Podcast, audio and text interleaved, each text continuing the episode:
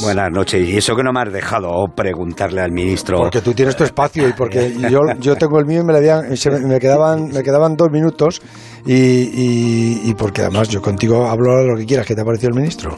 Ah, muy bien.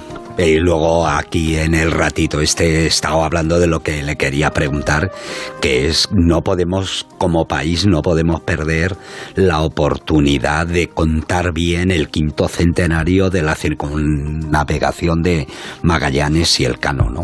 Que vienes de Marruecos, ¿no? Sí, Hoy eh, he venido a las seis de la tarde, estaba llegando de Marrakech. Has subido al Tucal he subido cuatro, cuatro miles en dos días, que está muy bien. Bueno, y subió la Laurita también y, puso la bandera allí con la mochila. Eh, pero, pero, no la de Onda Cero, el transistor y marca. Sí, sí, sí, sí, claro, ah, bueno, también lo puso, si es así, yo ¿Qué, ¿qué, es, ¿Qué es el Atlas? El Atlas marroquí, que yo lo veo desde Estepona cuando se levanta por allí. ¿qué, qué, realmente qué es el Atlas? Es una cordillera grande que en el norte de, em, de Marruecos y, Argelia, y yo creo que llega incluso hasta Túnez, de montañas que, realmente son importantes, porque hay un montón de cuatro miles, es decir, el Atlas marroquí tiene montañas más elevadas que en toda la península ibérica. ¿Sí? sí, 4.167 metros tiene el Tuscal que hemos subido. Pero, al separarse los dos continentes, la fuerza que había ahí. Y de hecho ahí está. y, de hecho, y, eso además. Que fíjate que el, estrecho tiene profundidades de, más de mil y pico metros. ¿eh? Sí, y ahí sigue empujando la placa africana, que eso es lo que hace que en la zona de, de Granada, de, de toda la zona esa del sur, que tenemos que, que hay pequeños terremotos de vez en cuando, ¿no? Oye, ¿y, y, cómo es ese, ese paisaje? ¿Cómo es, ese, es, un es un paisaje muy reseco, bueno, primero decir que ha estado de actualidad en diciembre porque asesinaron a dos chicas noruegas y al lado de donde, bueno, en el mismo valle de donde ¿Está es, inseguro esa, esa parte? No, a mí no me lo ha parecido, desde luego ahora no lo es porque está lleno de controles policiales, porque además te ponen obligatoriamente un guía que te tiene que acompañar, que más que un guía de montaña es alguien que te está controlando los pasos para saber por dónde te, te estás moviendo. Es población bereber, son, son pueblos muy bonitos, muy de gente, eh, yo creo que muy amable, hospitalaria, que el, eh, el paisaje es más bien reseco porque ya estás a la puerta del, del Sáhara, pero la unión de eso, de Marrakech, que es una ciudad preciosa, ¿no? Y, el, y, las montañas las tienes a 60 kilómetros, a 60 es una de las ciudades más bonitas posiblemente del, del mundo. ¿eh? Sí, ahora mismo lo que está pasando, José Ramón, es lo mismo que pasa en todas las ciudades grandes que se masifican en exceso y cuando se masifican terminan perdiendo en buena medida parte del, del, atractivo que tienen, ¿no? Pero me parece que contra eso no podemos hacer nada. Bueno, tenemos a la expedición rusa esa con la que tú hablas de vez en cuando en, en subiendo el K2. Ya sabéis que el K2 en invierno no ha logrado subirlo nadie en toda la historia y hay una expedición rusa que está intentando hacer cumbre por vez primera en invierno.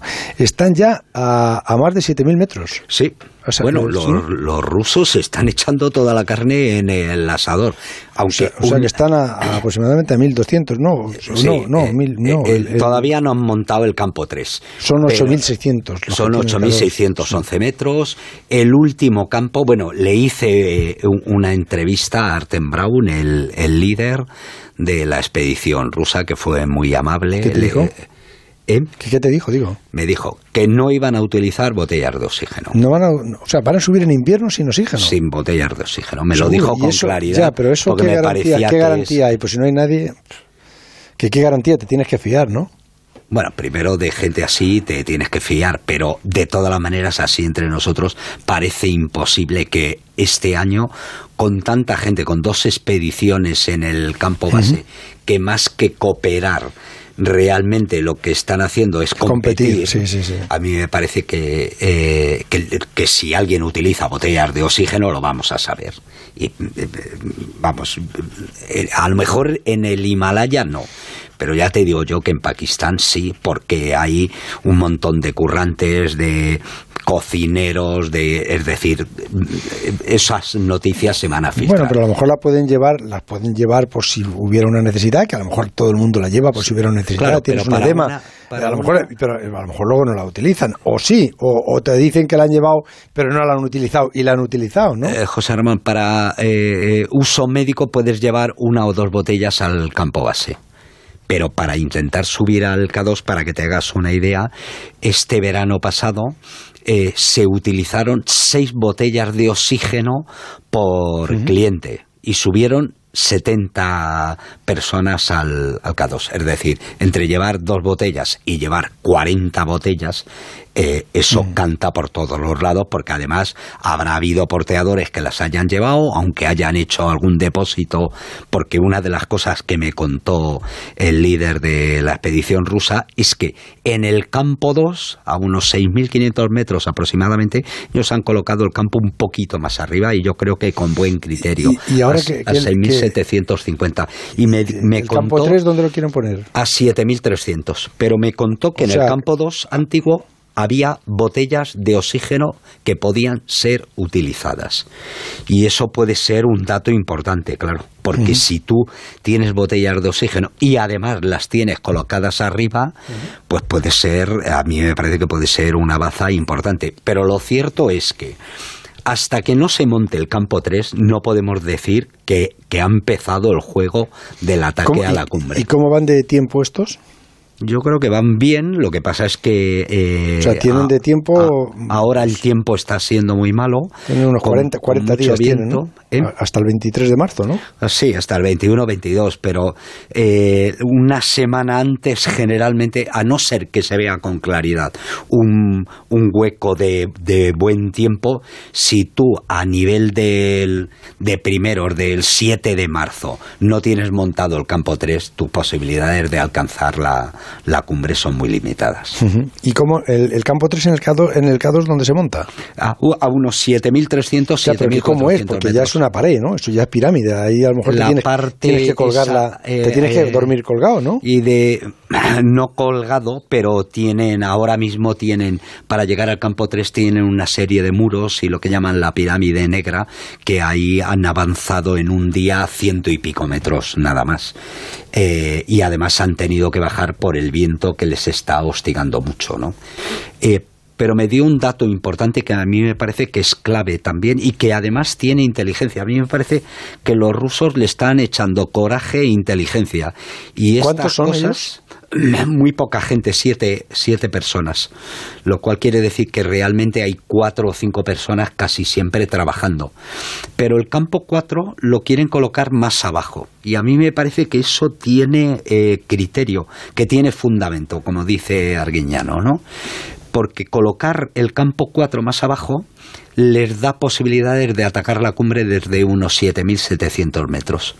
Es probable que el último día bueno, el último día, si quieres subir en invierno sin botellas de, de, oxígeno, desde luego te la juegas, no queda otra. Pero puestos a jugártela, tienes posibilidad de que el día anterior... Ya, pero es que en un día, si lo haces en... Si, eh, si lo pones a 7.000, ¿cuánto dices tú? 7.700 aproximadamente, 7.778. Pues claro, es que estás dejando casi 2.000 metros para el... No, 1.000, 1.000... Está 8.600, sí. Pues, pues 800 y pico metros de desnivel. Pero para que te hagas una idea, de 8.000 a 8.611 nosotros en el 2004, y, y, cuando digo nosotros digo el equipo de Alfilo, con Juanito, con Juan Vallejo, con Miquel Zabalza, con Ferran Latorre, con Edurne, eh, tardaron 25 horas en hacer desde ese último campo a la cumbre y bajar al campamento. Eso ahora mismo en invierno es probable que digo, sin botellas de oxígeno, que, que con las temperaturas actuales... ¿Qué, temperaturas están teniendo allí ahora? han tenido una época, bueno, está muy el tiempo muy, variable, igual que aquí, ¿no? que eh, esta mañana cuando he llegado a, la, a las 4 de la tarde, en el, en el este, en Barajas, estaba en manga corta. Es decir, que. Ya, ya, pero allí, ¿qué temperatura están teniendo? Que me vas a dar la temperatura de Barajas. No, eh, a ver. Han, han, han, estado teniendo en el campo 2 21 grados bajo cero, que es una temperatura muy suave. Sí.